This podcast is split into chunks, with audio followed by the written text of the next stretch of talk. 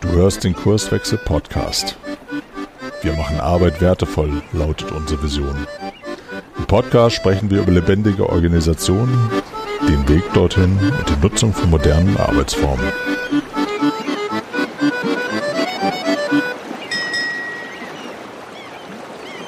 Hallo, willkommen zum Teil 5 der Serie Kommunikation in Scrum Teams. Hier sind wieder Rico Sassen und Caroline Habekost. Hallo. Und heute geht es um Mindset und Fehlerkultur.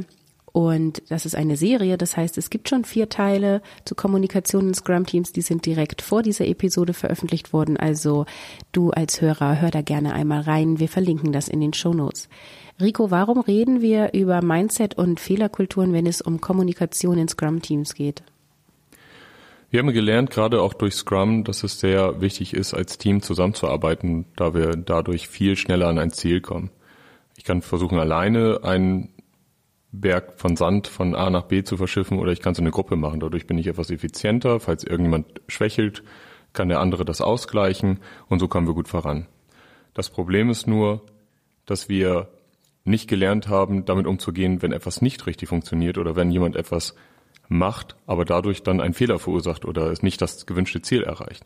Dadurch kommen wir sehr schnell in einen Bereich rein, wo wir dann doch untereinander sehr schnell in eine Krise geraten und vielleicht auch Konflikte herbeirufen.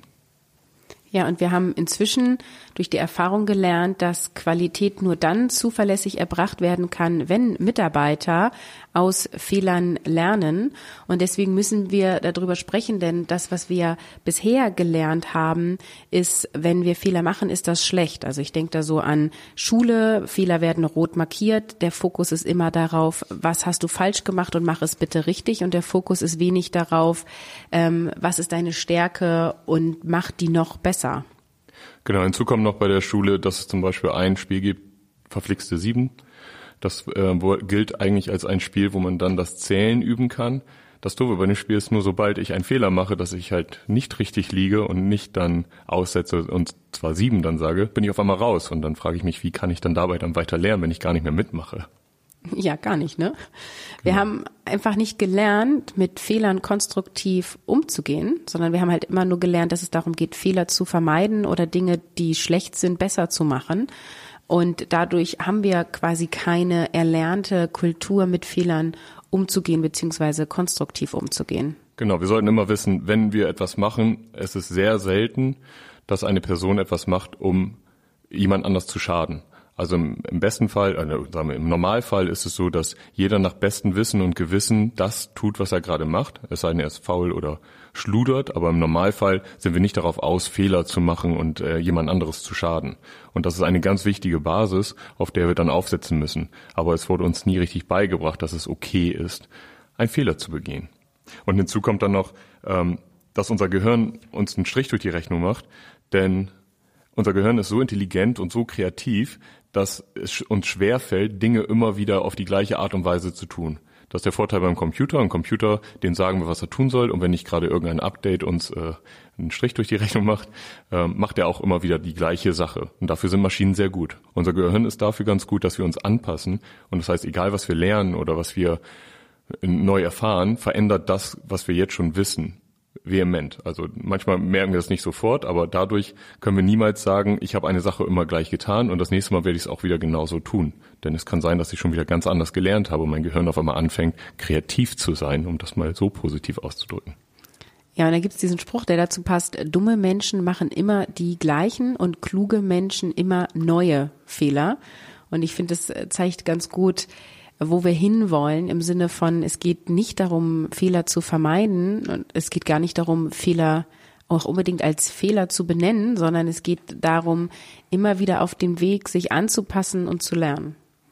Genau, ein anderes Problem, was wir dabei haben, ist in einer Sache, dass wir halt auch merken, wenn wir etwas falsch machen, wie ich auch bei der verflixten Sieben eben gesagt habe, es tut weh, ich mache da nicht mehr mit, äh, andere Leute sehen mich vielleicht schlecht da und das hindert uns dabei dann auch äh, zuzugeben, dass ich etwas falsch gemacht habe. Und wenn ich dann auch noch in die Richtung gehe, gehe dass ich äh, ja alles auch hundertprozentig richtig haben möchte, komme ich in das Problem, dass ich nie glücklich werde und immer denke, dass ich versagt habe, wenn ich nicht das Ziel erreicht habe. Und deswegen gilt das auch nach, wie auch bei dieser 80-20-Regel. Es ist immer, also it's better done than perfect. Also es ist wichtig, dass ich überhaupt etwas fertig habe, als dass es nachher perfekt ist.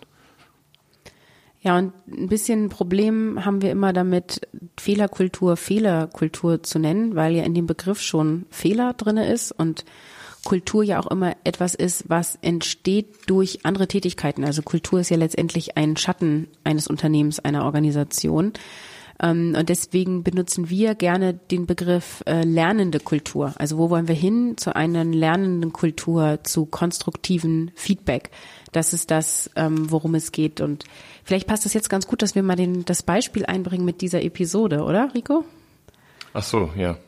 Denn äh, wir haben wunderbar selber nochmal lernen dürfen, eine lernende Kultur zu haben bei der Aufnahme dieser Episode. Das ist nämlich der, die zweite Aufnahme, der zweite Take dieser Episode.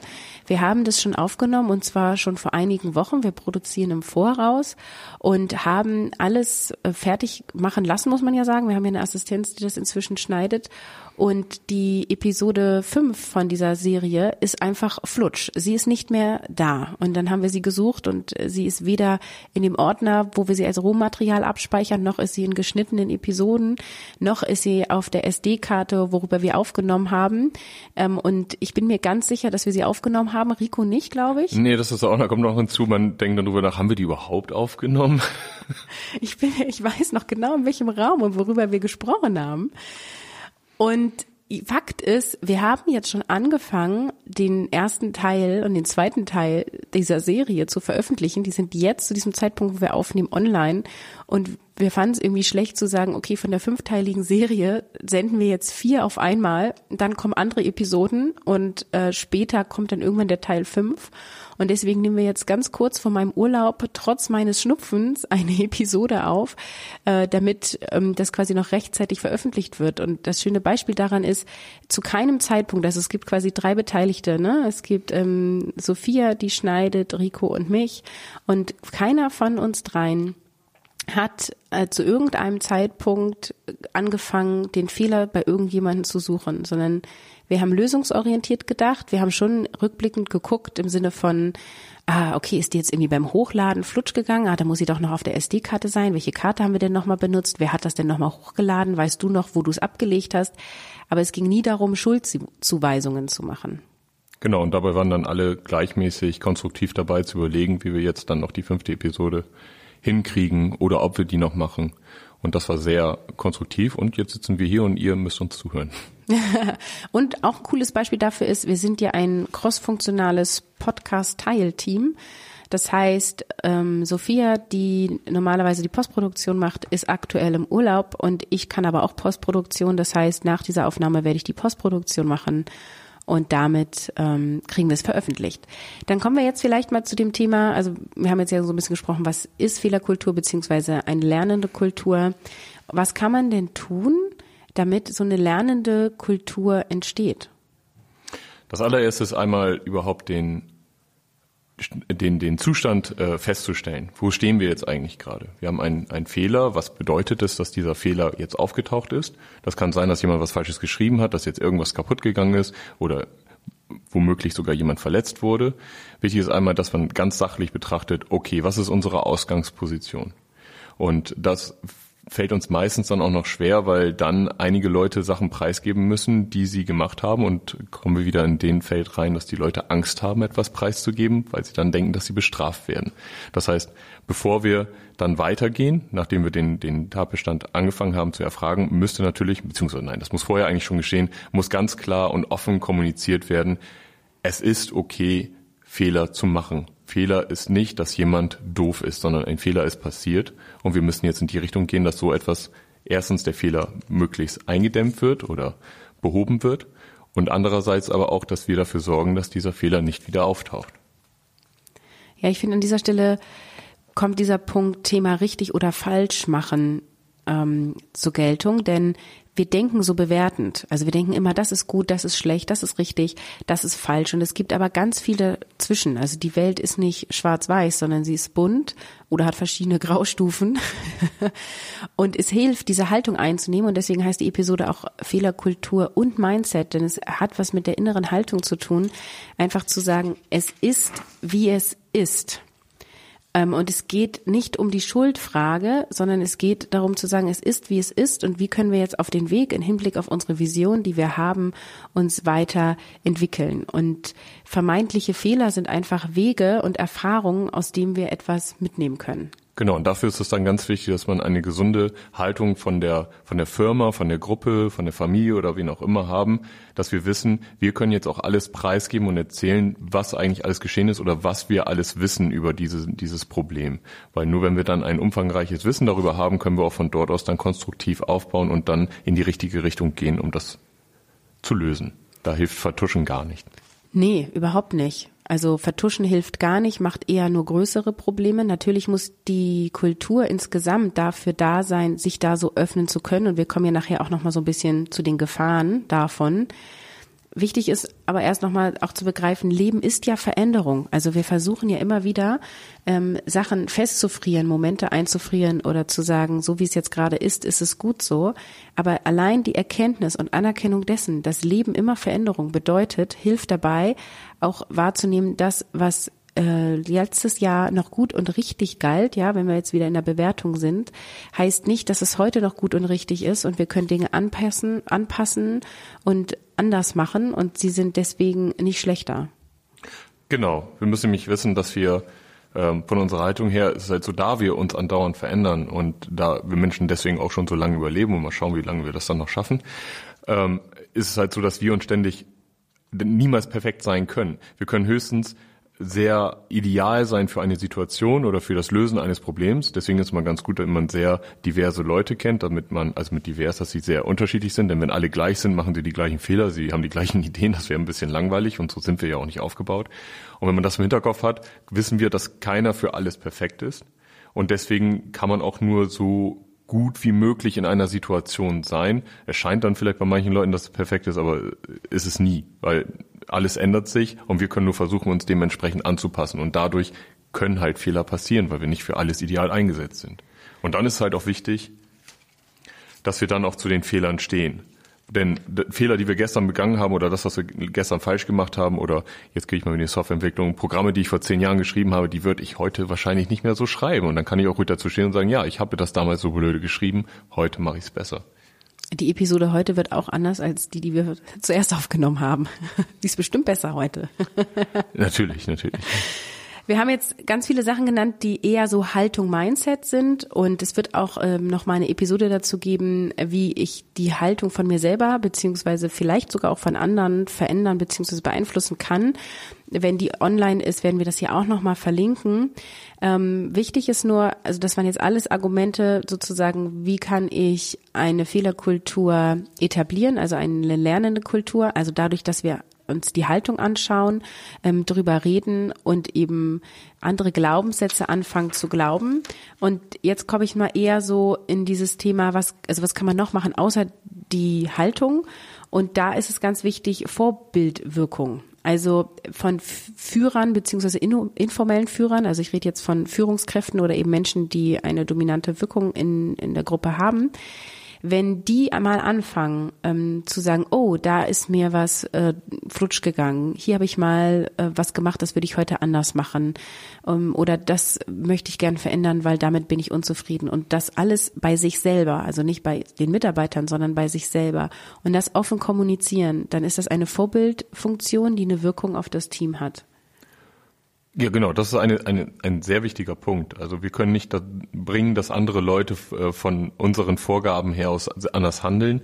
Wichtig ist, dass halt eine intrinsischer Motivation ist, dass die von innen heraus sowieso dann sehen, okay, das ist sehr toll, das ist ideal, wie er sich verhält. Ich möchte das auch machen. Das heißt, ich kann nicht sagen, dass jemand äh, Qualität liefern soll, ähm, sondern wichtig ist, dass ich ihm vormache, was daran toll ist, dass ich das mache. Oder ich sehe es als ganz normal an und dann geht das, dann schwappt das schon alleine über, gerade wenn ich eine Respektperson bin oder jemand, der sehr viel Einfluss hat.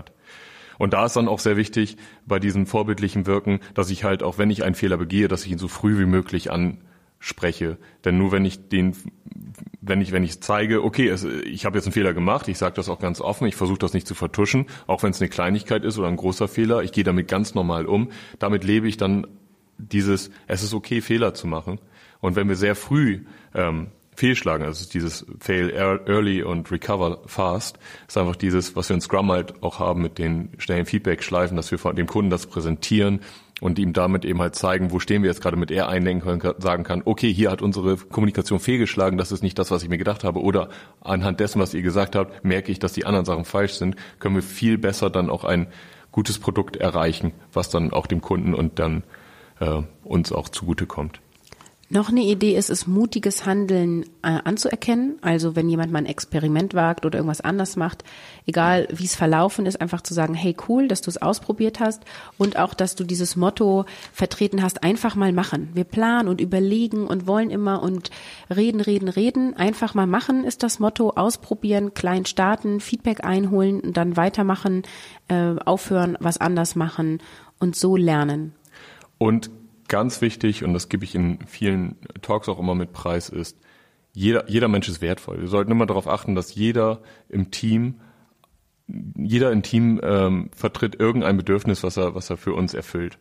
Und wir sollten darauf achten, auch gerade wenn es sehr stille Leute sind, jeder, jeder Mensch hat irgendeine Lücke, die erfüllt oder irgendeine Stärke, die wir aus, nicht nur ausnutzen, wollte ich gerade sagen, die wir nutzen können.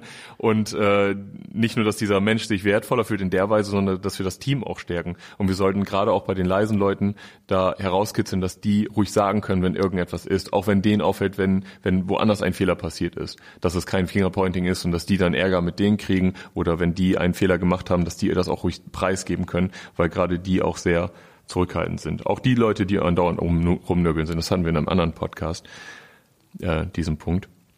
Es ist immer ganz wichtig, dass wir respektvoll miteinander umgehen und dann die anderen Leute auch nicht nur respektieren, sondern auch wertschätzen. Und das bringt auch sehr viel und trägt dazu bei, dass wir dieser Fehlerkultur besser aufgehen. Was auch noch hilft, ist sich mal Beispiele anzuschauen, was denn durch ja sogenannte Fehler erfunden wurde. Und da kann man mal Toyota sich anschauen, die ja eher Ursachenforschung statt äh, Symptomausmerzung betrieben haben und immer noch betreiben und von einem kleinen Betrieb sehr groß geworden sind. Letztendlich auch die menschliche Evolu Evolution besteht ja daraus, sozusagen, äh, immer wieder zu lernen. Und hier können wir ähm, uns einiges abgucken. Und ich habe noch eine Idee, wie man äh, lernende äh, Kultur werden kann, und zwar durch Impro-Theater. Impro-Theater führt dazu, dass ich mich selber ja aufs, äh, auf die Bühne stelle und durch Zuruf äh, ja agiere sozusagen. Die Regieanweisungen kommen ja dann aus dem Publikum und da muss ich spontan einfach mal machen und umsetzen und mich ausprobieren.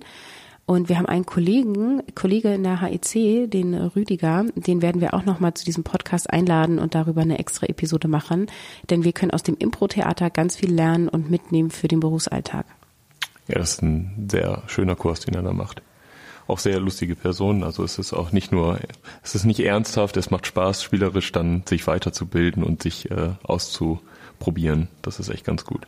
Hinzu kommt noch, was, was ich auch noch erwähnen wollte, ist, dass wir immer wissen müssen, dass derjenige, der einen Fehler begangen hat, egal wie schwer der ist, diese Person ist in diesem Fall, und ich meine, das habe ich von der Sabine Wojcicek aus einem Vortrag, das ist der Spezialist dieses Fehlers. Nur er weiß, wie es dazu gekommen ist und eventuell ist er auch die wichtige Person, der Schlüssel dazu, um herauszufinden, wie man das in Zukunft oder wie wir das in Zukunft verhindern können. Also was müssen wir machen, damit das nicht wieder passiert? Weil er ist quasi in unserem äh, Profiling, in unserem Aufklärungsversuch, wie dieser Fehler entstanden ist, die Schlüsselperson. Und gerade deswegen sollten wir diese Person dann auch wertschätzen, auch wenn es jetzt komisch klingt, wenn jetzt zum Beispiel ein, ein sehr teurer Schaden entstanden ist. Aber ähm, er wird hoffentlich daraus gelernt haben und er ist dann sozusagen der Geimpfte. Und wir müssen jetzt daraus lernen und auch geimpft werden, dass das nicht wieder passiert. Es gibt ja sogenannte Gefahren bei dem Thema. Ne? Also wenn wir jetzt sowas sagen wie, ähm, gebt euch offen Feedback, gebt euch konstruktives Feedback, gibt Fehler zu, ähm, bewertet nicht so viel, lernt, dann gibt es ja einen Grund, warum wir das heute nicht tun. Und ein Grund dabei ist, dass wir natürlich Angst haben. Ne? Also wir haben Angst, dass es irgendwelche Konsequenzen gibt, dass wir vielleicht bei der nächsten Gehaltsverhandlung ähm, nicht so gut abschneiden, weil wir nicht so viele Erfolge, sondern eher Misserfolge zu benennen haben.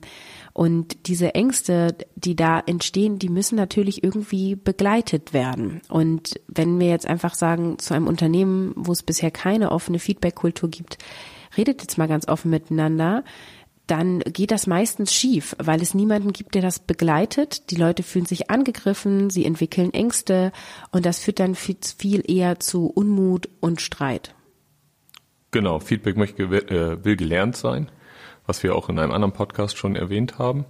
Und äh, das können wir nicht von heute auf morgen einfach lernen. Also da, also es gibt bestimmt Leute, die können das schon sehr gut, aber wir müssen immer im Hinterkopf behalten, wenn ich jetzt jemanden auf äh, einen Fehler hinweise, kann es sein, dass er das jetzt nach ähm, sehen wir wieder diese vier Ebenen bei der Übertragung, das eben halt über die falsche Ebene aufnimmt und dann vielleicht äh, dann auf einmal meint, ach okay, er meint jetzt, dass er besser ist als ich oder ähm, wie kann das sein, dass er das auf einmal bewertet? Also wir können sehr schnell dazu führen, dass wir auf einmal einen Konflikt hervorrufen, was du gerade gesagt hast.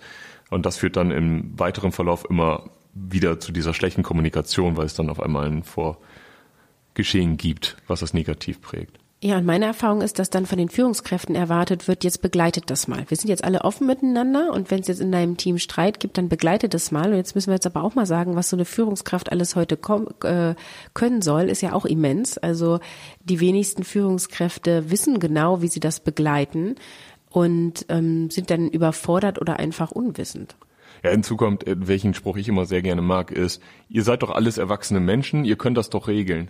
Dann denke ich immer so an die ganzen Krisenherde, wo Kriege und so ausbringen, denke ich so, okay, das sind, glaube ich, fast alles erwachsene Menschen, die kriegen es auch nicht geregelt. Also es gibt äh, Differenzen, die kann man nicht mal eben so mit dem Finger schnippen oder nur weil wir intelligente, kultivierte Menschen sind, mal eben nebenbei lösen. In der Weise sind wir dann immer noch Menschen und äh, dadurch haben wir dann halt auch in der Weise Probleme in der Kommunikation.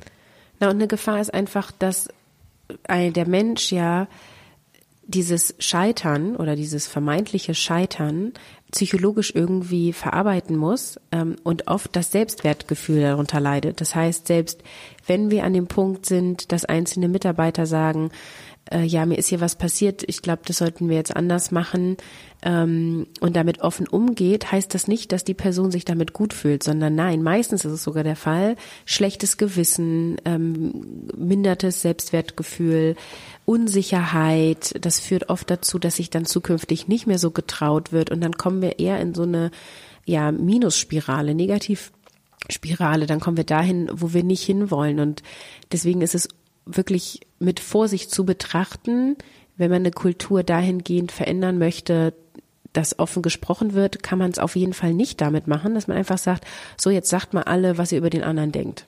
Vor allen Dingen ist da auch ein bisschen wichtig und das soll jetzt nicht übertrieben werden, dass, dass man auch in den Phasen, wo kein Fehler auftritt, dann auch mal darauf achtet und versucht, die Leute zu wertschätzen, was vorhin schon von mir einmal äh, erwähnt wurde. Denn dadurch, dass ich dann halt merke, okay, es gibt sehr viel, was die Leute an mir schätzen, kann ich dann auch sagen, okay, ich habe jetzt einen Fehler gemacht und das ist okay, weil ich sonst ja auch alles richtig mache. Also manche Leute brauchen das. Ich, ich brauche das auch von Zeit zu Zeit. Also ich brauche das nicht, dass jemand sagt, oh, du bist super, das ist gut, sondern einfach nur, ich merke auf irgendeine Art und Weise, okay, das, was ich mache, ist in Ordnung oder ist es sogar gut.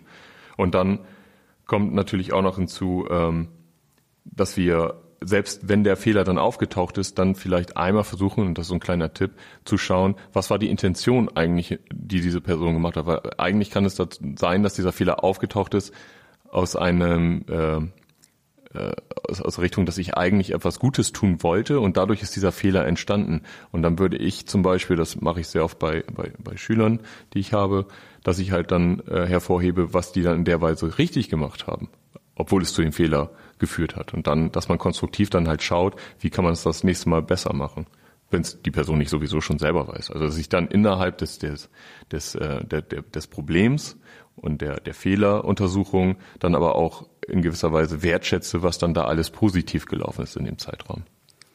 Zum Abschluss lässt sich sagen, dass allein an der lernenden Kultur zu arbeiten nicht der Schlüssel ist, sondern dass es ein Teil von dem großen Ganzen ist, ein sehr wichtiger Teil, der unbedingt aus meiner Sicht mit beachtet werden muss. Aber es ist eben Kultur und es ist ein, ein Schatten dessen, wie Organisationsstrukturen sind und wie Menschen miteinander umgehen. Das heißt, mein Tipp an euch als Hörer ist, habt es auf dem Schirm, ähm, dass das ein Thema ist, um das sich gekümmert werden muss, aber beachtet eben auch das ganze Thema im großen Kontext. Denn es ist ja auch so, wir sind seit Jahren geprägt ähm, und es ist nicht mal so eben veränderbar. Das heißt, wenn ich jetzt ähm, Anfang 30 bin, habe ich einfach viel Erfahrung in Schule, in Arbeitsanstellungen, vielleicht sogar auch im privaten Bereich, in Vereinen, Familie gelernt, Fehler zu vermeiden und möglichst nicht darüber zu sprechen, vielleicht sogar sie zu vertuschen, mal eine Notlüge zu machen, damit es auch keiner merkt. Und es wird nicht von heute auf morgen und auch nicht innerhalb von ein paar Wochen dazu führen, dass ich auf einmal ganz offen mit vermeintlichen Fehlern umgehe. Genau. Selbst in der Schule ist es so, dass in den ersten Jahren keine Benotung stattfindet. Das liegt daran, weil sobald ich benote, bestrafe ich in gewisser Weise auch, wenn ich nicht gut benote. Und das hat keinen sehr guten pädagogischen Einfluss. Und auch in der Erziehung sonst zu Hause ist es ja so, dass man eher konstruktiv mit dem Kind daran gehen sollte, ähm, Sachen, die nicht getan werden soll, zu vermeiden und nicht einfach zu bestrafen, weil das dann keinen guten Effekt dann dabei hat. Aber da lehne ich mich jetzt nicht aus dem Fenster. Wie es genau ist, da sollte man sich dann mal mit dem Pädagogen unterhalten, warum das so ist. Vielleicht äh, machen wir nochmal einen Podcast zum Thema Kindererziehung, äh, Beziehung statt Erziehung und sowas. Ah, den höre ich mir dann an. Den machen wir zusammen, weil wir so viele Fragen haben. Okay. Okay, vielen Dank, dass du uns wieder zugehört hast. Hiermit endet die Serie Kommunikation in Scrum Teams. Es gibt sicherlich noch ganz viele Themen, die in dieser Serie nicht angesprochen wurden.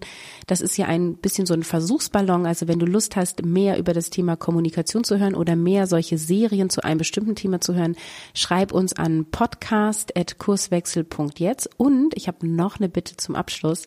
Wir nehmen dieses Gespräch mit einem anderen Podcast-Equipment Equipment auf als sonst. Und mich interessiert, ist dir das schon aufgefallen? Und wenn ja, war es besser, war es schlechter? Denn wir iterieren gerade bei der Tontechnik und freuen uns da auf Feedback. Und am Ende bleibt mir nur noch zu sagen, schönen Sommer und tschüss bis zum nächsten Mal. Tschüss. Wir freuen uns auf dein Feedback und deine Themenwünsche. Melde dich gerne per Mail. Die Adresse lautet podcast.kurswechsel.jetzt.